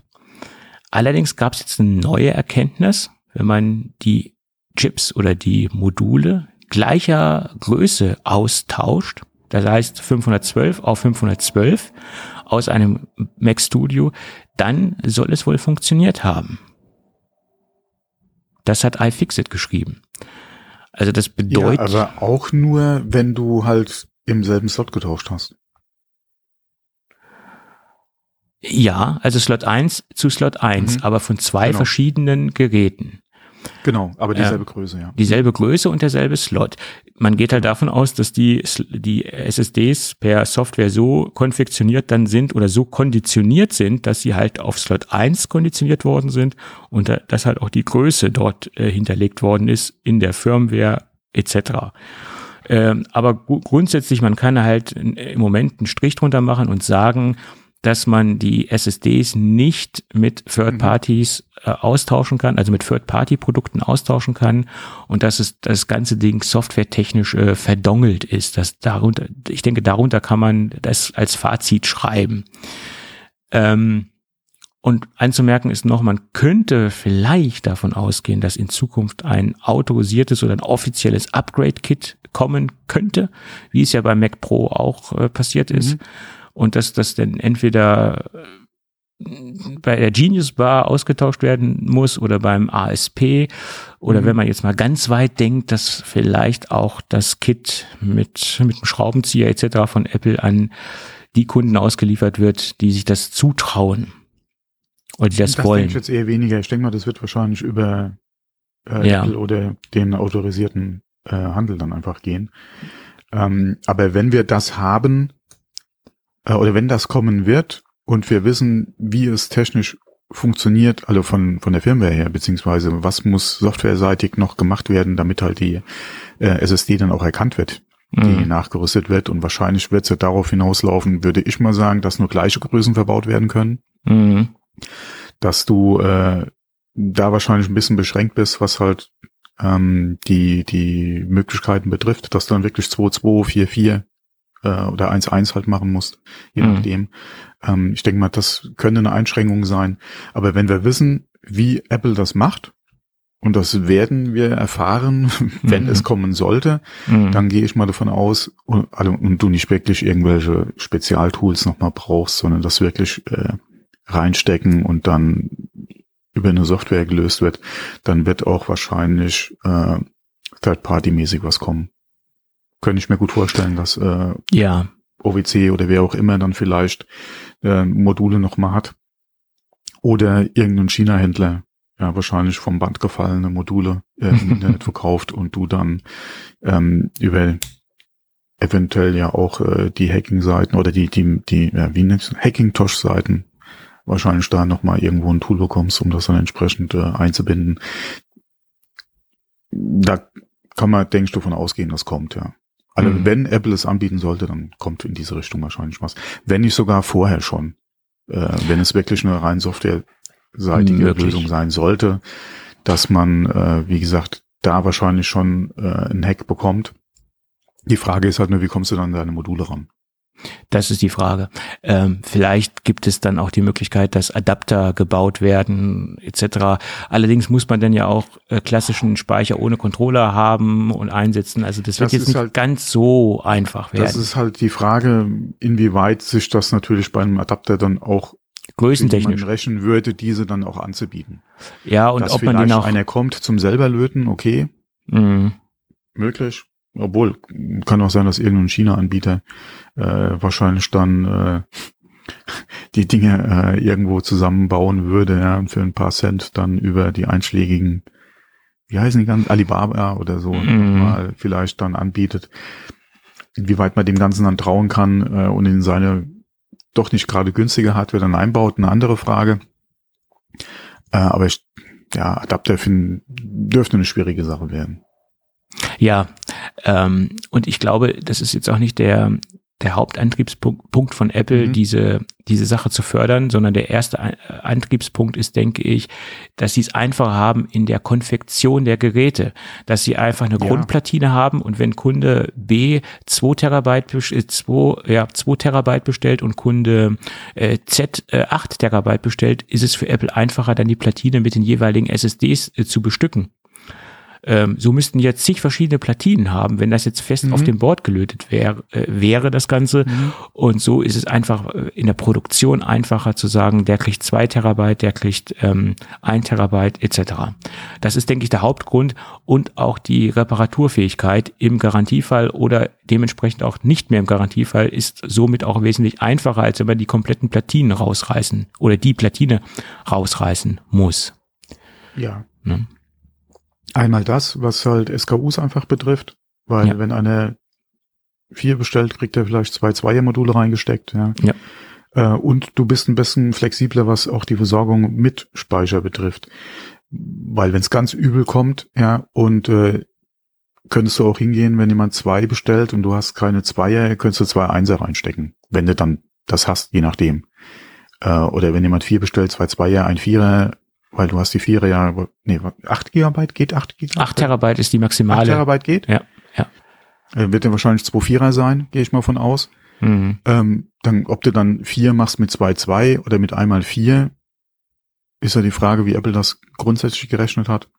Mhm. Aber da bist du ja auch nochmal ein bisschen flexibel, je nachdem, wie die, oder wahrscheinlich flexibel, je nachdem, wie halt die Versorgungslage mit Modulen aussieht. Könnte vielleicht auch nochmal so ein Ding sein, aber das ja. Ich weiß nie. Vor allem würde ich mal, würde mich mal interessieren, wenn sie das wirklich so handhaben, zur Not, wie die Käufer darauf reagieren. Wenn einer ein 4 Gigabyte Modul kriegen sollte und ein anderer zwei. Und vor allem, wie sind die Schreiblese äh, Geschwindigkeiten? Äh, wie unterscheiden die sich? Weil das habe ich in einem Podcast auch schon gehört, ähm, dass sie äh, ähm, ein Max und ein Ultra bestellt haben, um zu gucken, ob beide Geräte dieselben Schreiblesegeschwindigkeiten haben oder ob Apple da irgendwo im günstigeren Modell günstigeren Speicher verbaut. Mhm. Und, äh, und dann das halt auch gucken wollen innerhalb eines, also innerhalb der Macs, ja, dass sie das testen wollen an unterschiedlichen Geräten, ob es da irgendwo einen Unterschied gibt, weil dann würden sie nämlich anfangen, wieder zu gucken, ähm, halt an den guten Speicher zu kommen und halt schlechten oder das hatten wir den falschen Speicher wieder zurückzuschicken. Und das hatten wir ja schon mal. Ja, ja, ja, ja. Und äh, das sind so Sachen, mein Gott, ob du jetzt eine Sekunde oder drei Sekunden, sorry, aber ja. so Diskussionen, mit denen kann ich gar nichts anfangen. Ja, ich kann ich. doch so viel Geld. Ja, und du kriegst ja auch das, was sie beworben haben. Genau. Hm. So ist es. Ähm, ja, gut. Ja, also wie gesagt, so. der Antrieb äh, von Apple ist ein anderer. Sie möchten nicht, dass du das Ding aufrüstest. Sie möchten halt ihre ja. Geräte besser reparieren können und besser konfektionieren können. Ich denke, mhm. das ist der Antrieb von Apple bei dieser ganzen Geschichte. Ja. Aber auch da wieder, ich denke, wenn da entsprechend die Nachfrage einfach da ist, könnte sich da vielleicht noch ein bisschen was bewegen. Mhm. Ja. Aber das muss man dann einfach abwarten, äh, was Apple da dann auch äh, langzeitmäßig geplant hat. Und ähm, wie sich das durch die noch kommenden Produkte eventuell auch durchziehen wird. Und wie da die Vorstellungen einfach sind. Und ob dann, wie gesagt, mit der Einführung von einem neuen Mac Pro oder von dem nächsten Mac Mini ähm, sollten die dieselbe Technik eventuell einsetzen, was da dann eventuell mit dem Release dann einfach kommt. Weil sollte im neuen Mac Pro dieselbe SSD-Technik verbaut sein wie jetzt in dem Mac Studio und du Upgrade-Kits eventuell für den Mac Pro bekommen solltest oder die Möglichkeit haben solltest, da selbst eventuell auch was zu machen, weil der vielleicht die Möglichkeit bietet, das einfach zu öffnen und Module rein und raus, ja, wie du Lust hast, ja, ähm, dass der wirklich modular wird. Ähm, und das dieselbe Platte ist, warum sollte Apple dann in dem Zusammenhang nicht dann sagen, okay, wir bieten jetzt dieses Programm fürs Studio an, du kannst dir jetzt das und das noch kaufen und entweder traust du das wirklich zu, es zu Hause zu machen, wir haben hier die schöne Anleitung, oder du kommst zu uns und wir machen das halt in-house. Ja, so ist es. Ja. Naja, gut, es bleibt weiterhin sehr spannend, was noch äh, mhm. so alles ans Tageslicht kommt über, über das Gerät. Äh, was mir noch so aufgefallen ist, es gibt verschiedene Kunden, oder nicht Kunden, sondern Tester oder Medien, die über die Lautstärke des Lüfters äh, sehr differenziert berichten. Es gibt viele, die sagen, das Ding ist sehr leise, man, man hört es kaum. Es gibt viele, die sagen, das Ding läuft immer und hat ein gewisses Grundrauschen. Ähm, ich könnte mir schon vorstellen, dass das Ding immer läuft, in Anführungsstrichen auf einer ganz geringen Stufe, weil das Netzteil ja auch eine gewisse Kühlung benötigt. Das war auch äh, die Hauptargumentation verschiedener Tester, die gesagt haben, ja, das Netzteil muss halt gekühlt werden. Und ich könnte mir auch vorstellen, dass die Lautstärke sich natürlich auch davon abhängig macht oder abhängig ist, ähm, was für ein Prozessor da verbaut ist, dass der Ultra natürlich ein bisschen mehr Kühlung benötigt, eine grundsätzliche äh, bessere Kühlung benötigt, auch im, im Idle-Mode in Anführungsstrichen als der, der Max. Das ist meine Vermutung. Man sieht es ja auch allein schon darin, dass dort ein Kupferkühlkörper mhm. verbaut ist und der hat nur einen Aluminiumkühlkörper. Da sieht man ja auch die verschiedenen äh, thermischen Bedürfnisse der, der Prozessoren oder der SoCs. Ähm, und ich, ich weiß jetzt wirklich nicht, ähm, ich, wie, wie das jetzt wirklich mit der Lautstärke ist und jeder hat auch eine andere Wahrnehmung von, von Lüftergeräuschen. Äh, das kann man wirklich nur immer, denke ich, sehr individuell für sich selbst abklären, ob das Gerät jetzt laut ist, ob es leise ist, ob es Geräusche macht oder nicht. Keine Ahnung. In Bezug auf die Lüftung habe ich eigentlich jetzt nichts Negatives gelesen. Ja, also wie gesagt, da gab es verschiedene Berichte, die gesagt haben, das Ding hat eine, hat eine Grundlautstärke und, und es läuft immer der Lüfter ein wenig. Ja, das ist aber garantiert nichts im Vergleich zu meinem PC. Ja, gut, das ähm, ist ja auch äh, äh kein ARM-basierendes System, sagen wir es mal so. Ne? Und von den ARM-Prozessoren von. Der, der, der, ist ja auch auf, äh, gerade beim Spielen halt auf Leistung ja auch ausgelegt, beziehungsweise eben. entwickelt er da auch entsprechend Abwärme. Wenn ich mal die Temperaturen von meiner 1080 äh, hier angucke, holla, teilweise. Und ähm, gerade bei den bisherigen ARM-Prozessoren oder ARM-Chip basierenden Rechnern von Apple ist man ja wirklich so gut wie keine Lautstärke gewohnt. Und äh, vielleicht ähm, bemessen das auch einige äh, Journalisten äh, etwas höher, äh, dadurch, dass jetzt minimal der Lüfter dreht, als sie das bei einem Intel-basierenden Rechner machen würden. Also vielleicht setzen sie den Maßstab sehr hoch an. Ich weiß es nicht. Also Lautstärke ist wirklich immer sehr individuell und das ist immer sehr individuell wahrnehmbar. Ne? Das ist halt so. Ne? Aber das muss man sehen. Ja, vor allem, vor allem in der Art und Weise ist es der erste Desktop-Rechner von Apple, oder sagen wir mal in der Größe, der erste Desktop-Rechner von Apple mit so einer großen Kühltechnik. Ähm, von ja. daher, wie gesagt, ich habe das noch nicht selbst hören können. Ja. Und habe eigentlich nur Positives gelesen über die Lüftung beziehungsweise über die Lautstärke oder die nicht vorhandene Lautstärke. Mhm. Ähm, vielleicht ist das einfach auch das Ungewohnte, weil bis jetzt der, der muss man auch gucken, die, die Minis hatten ja bis jetzt groß keinen ja, nie, nicht so eine aufwendige Kühltechnik, ähm, wie da drin ist. Und äh, äh, die aktuellen Geräte sind, glaube ich, eher passiv alle gekühlt, oder? Der aktuelle äh, M1 Mini müsste passiv gekühlt sein. Ja, glaube ich. Der, die, äh, der, das MacBook Air und das MacBook Pro 13 soll sowieso. Das MacBook Pro 13 soll hat Lüfter, nur das MacBook ja, Air hat keinen Lüfter. Ja, naja. Der, der ist ja und ja, ähm, stimmt, aber der ist ja kaum, also ich habe mal eins äh, gehört, was heißt gehört, gesehen und da habe ich eigentlich nichts gehört. Also mhm. von daher.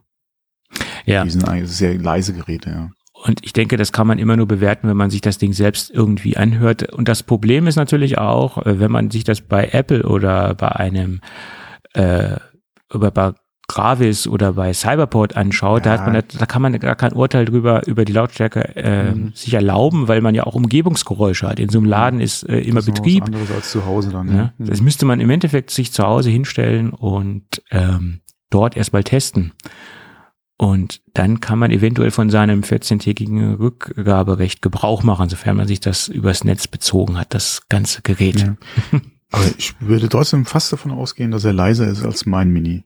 Weil der unter Volllast, okay, wahrscheinlich müsste ich ihn mal auseinandernehmen und mal sauber, machen. Ja, Ja. Aber der ist ja auch schon ein bisschen älter. Ähm, der, ja, das, der wegen, der ist ja auch schon ein bisschen älter. Ja. ja.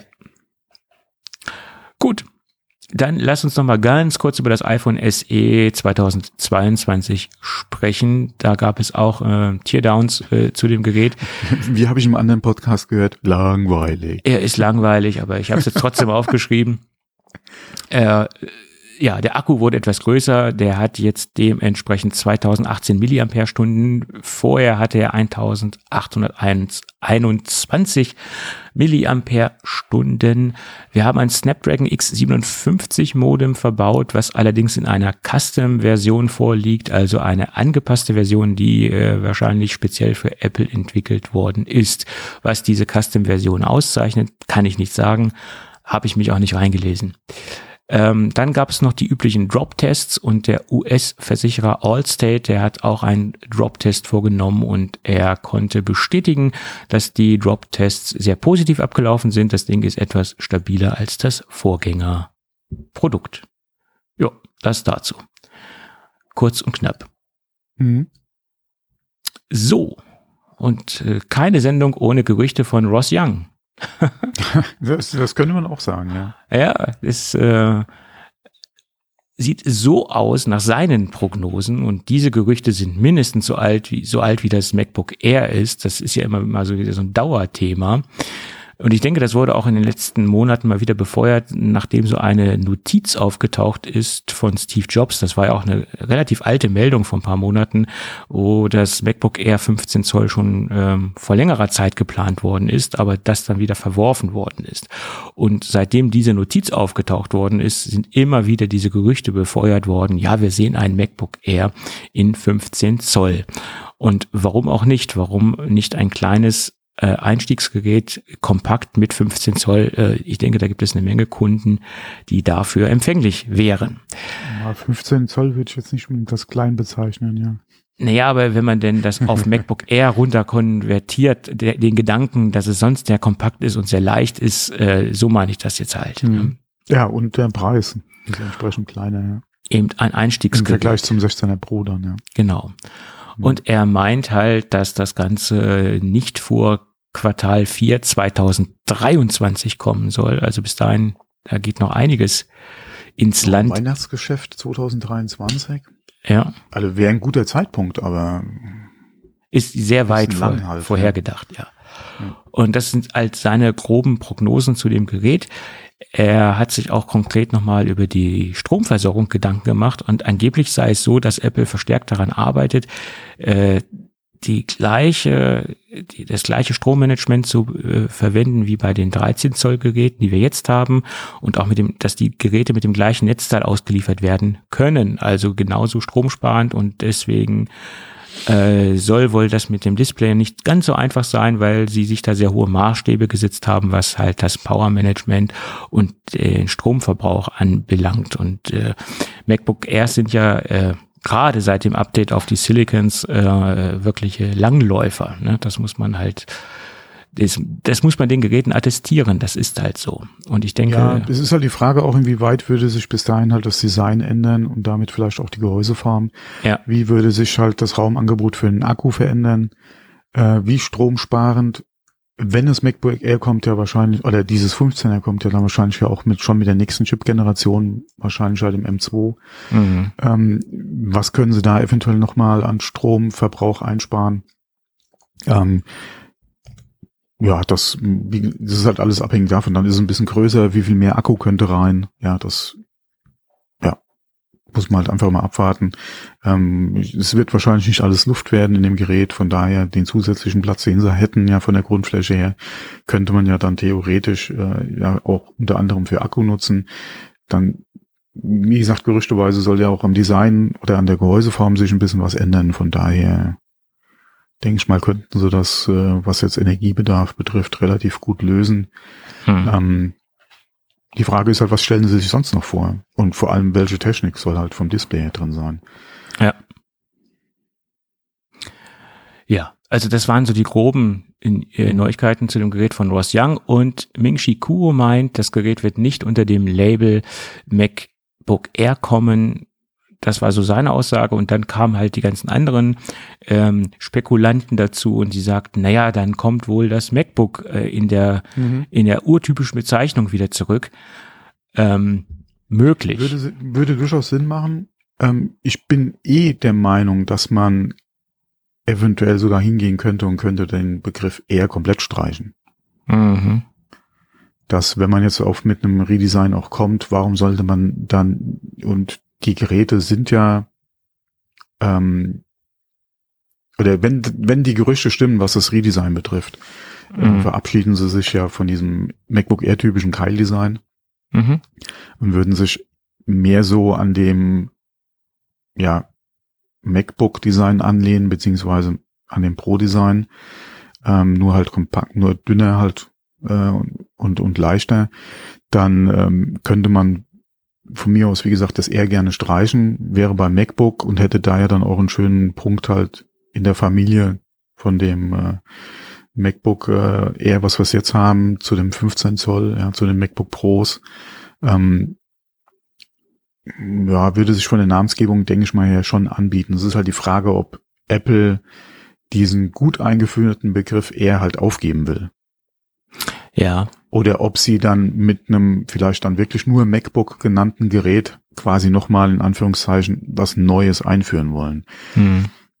Hm, ja. Könnte sein. Gerade je nachdem, wenn es vielleicht auch ein eigenständiges Design bekommen soll oder Features, die vielleicht dem eher fehlen, ja, könnte das eventuell sein, dass man da dann sagt, okay, dann ist es halt kein Air. Vor allem von der Größe her wäre es ja im Prinzip kein Air mehr. Ja, mhm. dann ist es halt ein MacBook ohne Pro. Ja, ähm, ja. Hm. Ja, es ist die Frage. Äh, es ist natürlich ein sehr ikonisches äh, und wichtiges Produkt für Apple. Ne? Das ist, ist so.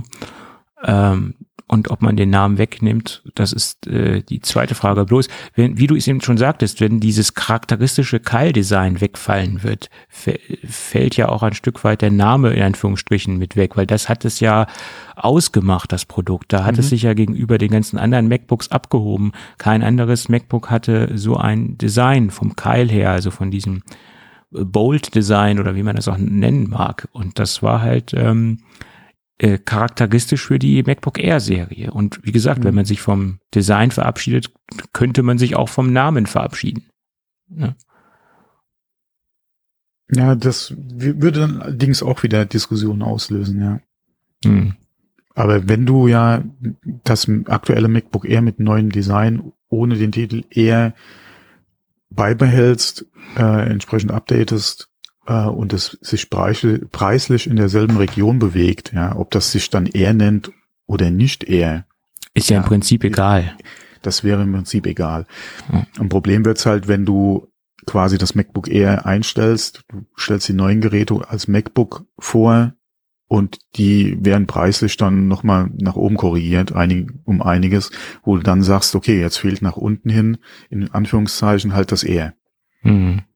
Äh, also wenn, dann musst du das von, von der Preisgestaltung ja schon zumindest mal so beibehalten, wie du es jetzt halt hast. Aber ob sich das dann eher nennt oder nicht, also mir wäre es im Prinzip egal, ja.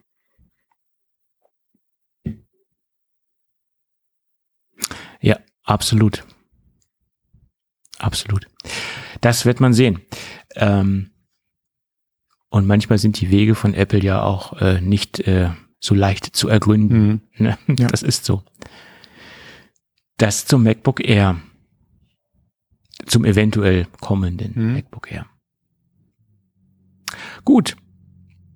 Dann würde ich sagen, lass uns in den Gadget-Block übergehen, weil da haben wir heute zwei kleine Produkte.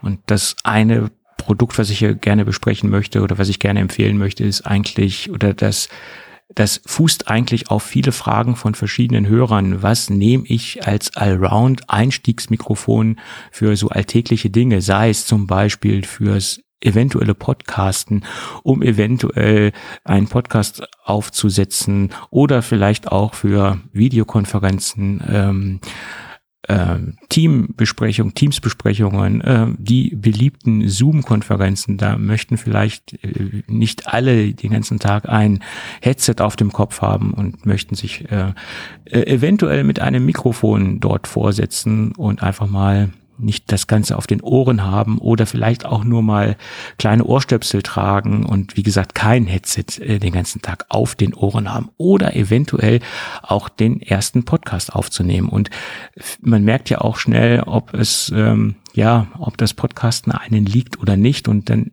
ist es vielleicht äh, allen angeraten, nicht gleich äh, so viel Geld dort äh, zu investieren. Und wenn man merkt, das Hobby möchte man weiter vorantreiben, dann kann man natürlich auch sinnvollerweise in bessere oder hochwertigere ähm, äh, Mikrofonierung äh, sein Geld investieren.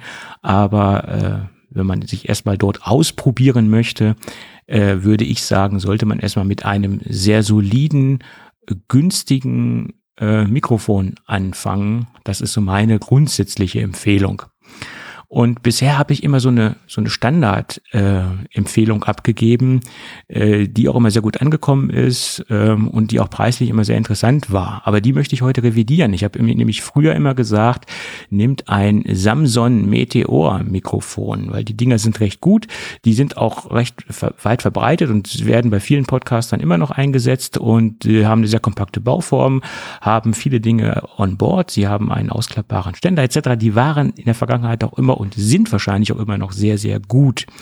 Aber jetzt ist mir hier was Neues ähm, unter die Finger gekommen und ich habe es auch schon sehr oft in der Vergangenheit weiterempfohlen.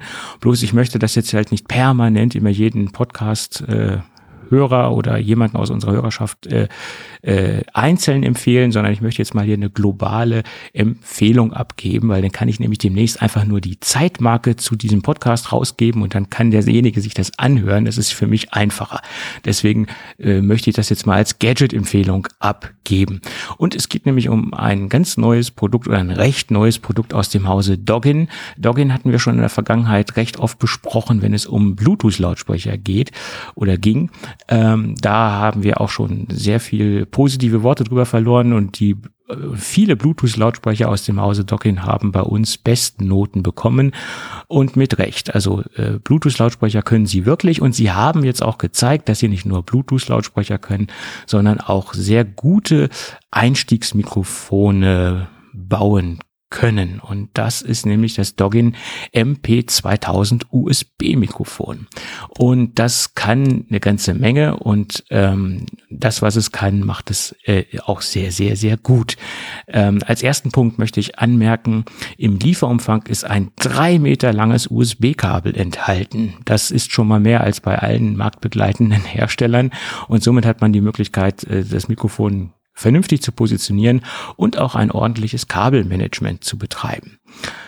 Ähm, das ist noch nicht genug. Wir haben im Lieferumfang nämlich auch ein sehr ma massives Tischstativ äh, enthalten äh, mit einer sehr massiven, schweren Gussplatte und die ist unten drunter nochmal gummiert, somit dass äh, auch keine Spuren von der Gussplatte auf der auf dem Schreibtisch hinterlassen werden oder dass irgendwelche Vibrationen übertragen werden. Also diese diese massive ähm, Dämpfung der Gussplatte ähm, ja nimmt schon viele übertragene Geräusche mit raus. Also man hat man bekommt also ein Mikrofon, was man sofort einsetzen kann, dadurch, dass ein äh, Tischstativ mitgeliefert wird. Und es wird nicht nur ein Tischstativ mitgeliefert, sondern auch ein ein Shockmount, also eine Spinne im, im äh, Mikrofonfachjargon nennt man es einfach Spinne oder dementsprechend auch Shockmount genannt.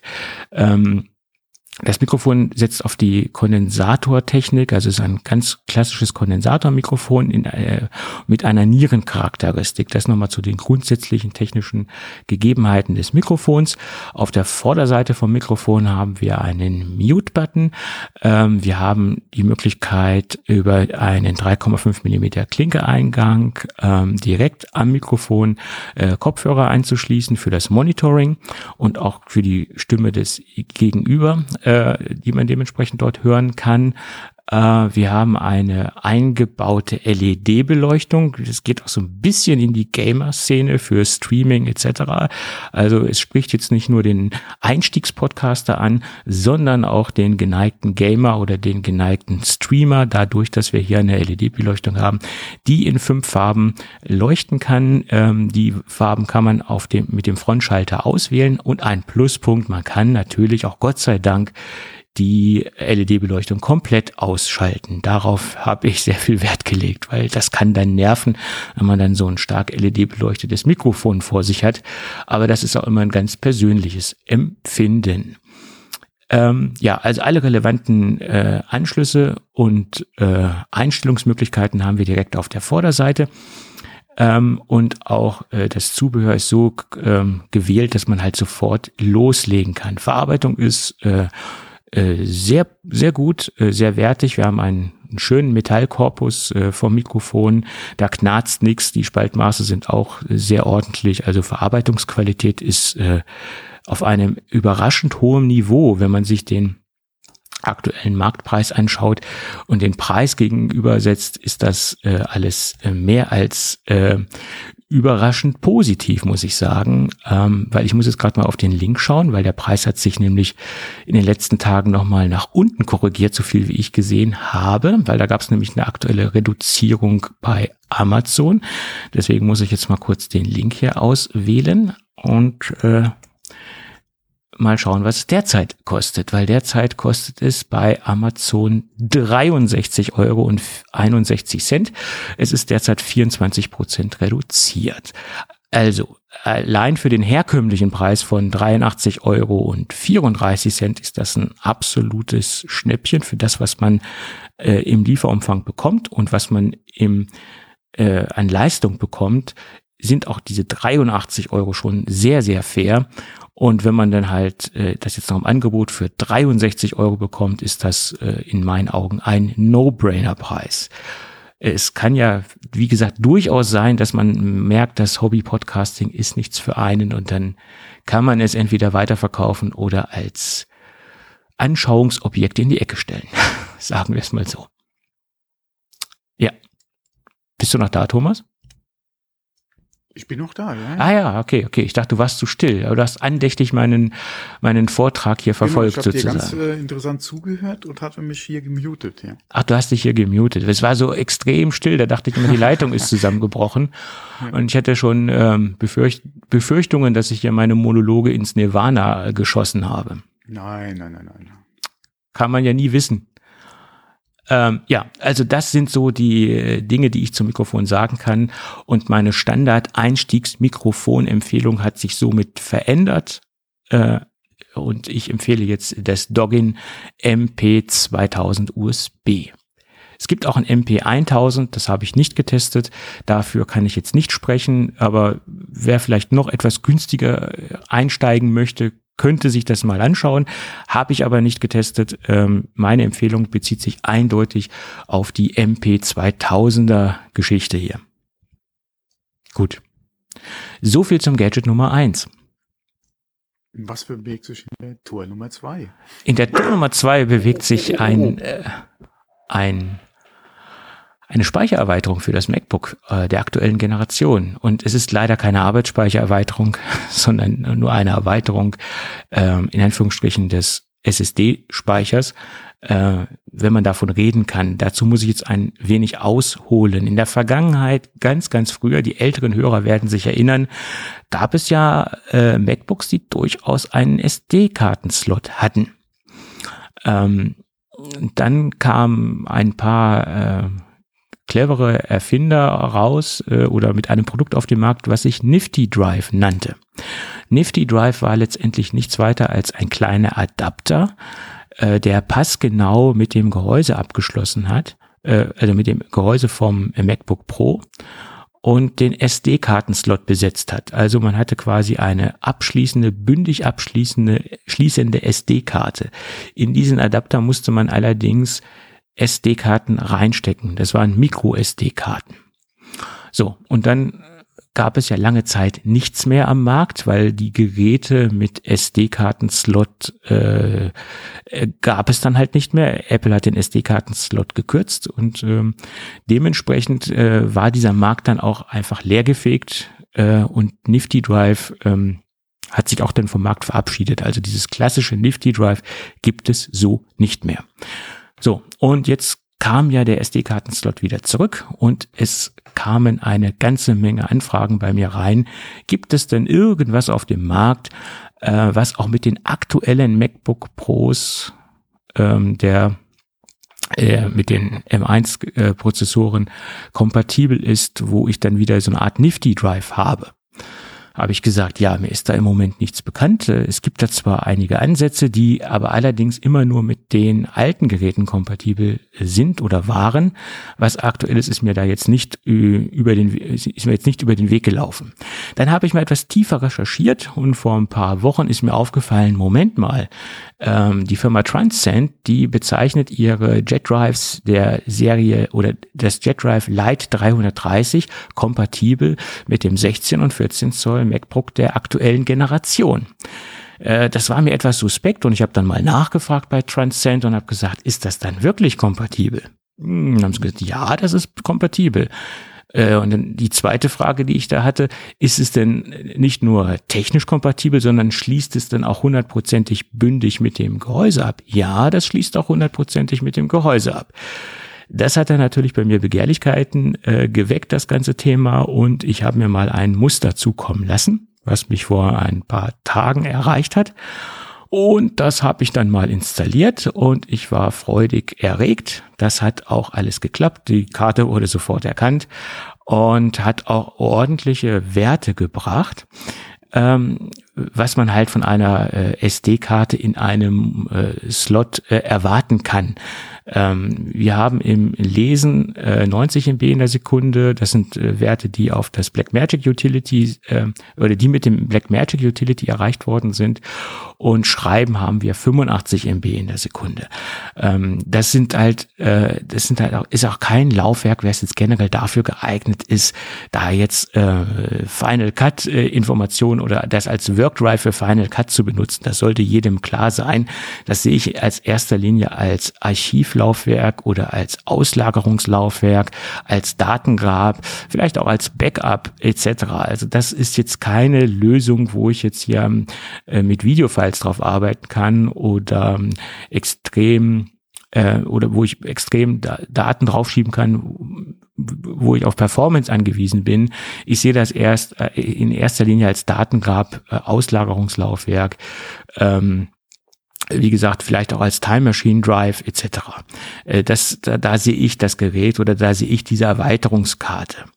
Und anders wie es damals das Nifty Drive gemacht hat, äh, geht Transcend den Weg, dass sie ein COB-Design gewählt haben. Das nennt sich, COB steht für Chip on Board. Das bedeutet, dass der Speicherchip schon gleich in diesem kleinen Adapter eingebaut ist. Ähm, da gab es viele Kritiken. Viele haben gesagt, man hätte das auch adaptertechnisch lösen können. Ähm, da gibt es Stimmen, die äh, dafür sprechen und es gibt Stimmen, die dagegen sprechen. Ich sehe es eigentlich ganz positiv, weil dadurch hat man eine äh, extreme Qualität ähm, von, von, der, von der Bauform her. Man hat alles vergossen in einem Produkt und man hat auch eine gewisse Haltbarkeit.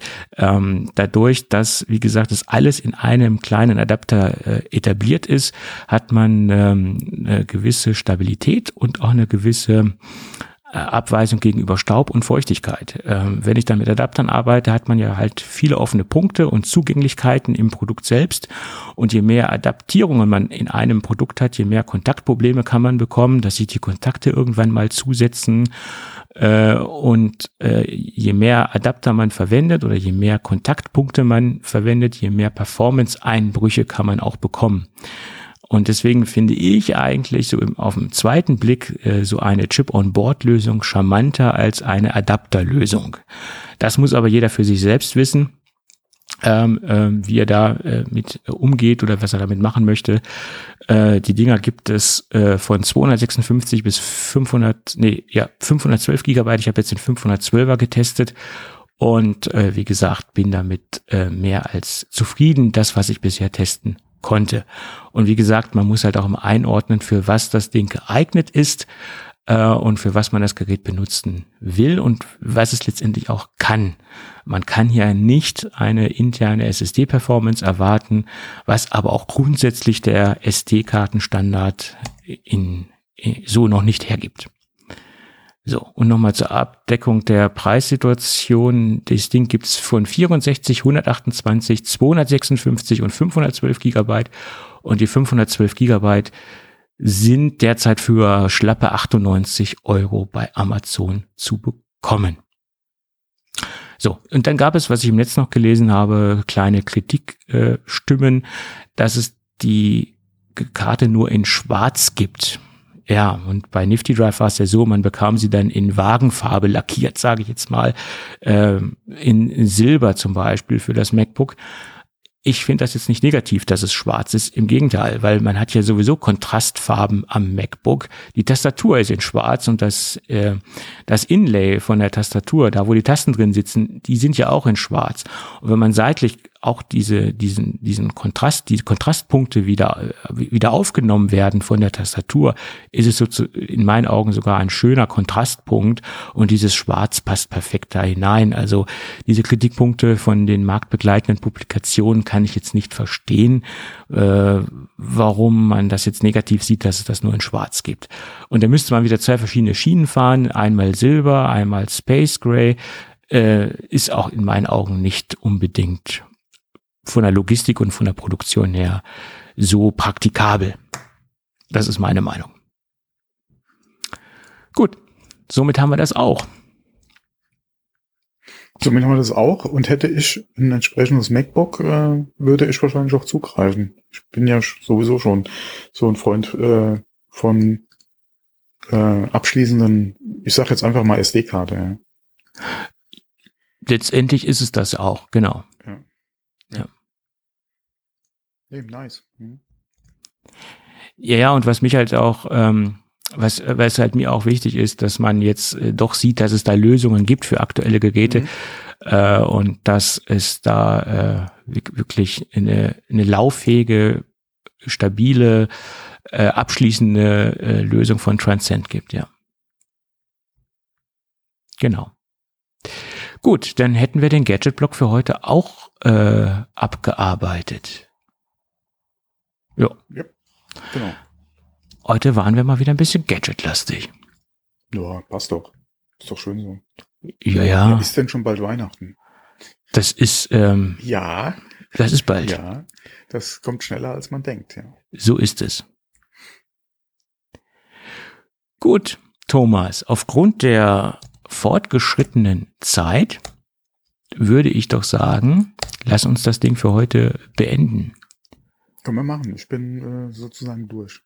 Das sind wir doch schon lange. gut, gut. Dann werde ich jetzt mal den, das Ding hier ab, abmoderieren und würde sagen, wenn alles gut geht, hören wir uns dann irgendwann nächste Woche wieder. Genau, bis dann. Jo, ciao, ciao. Tschüss.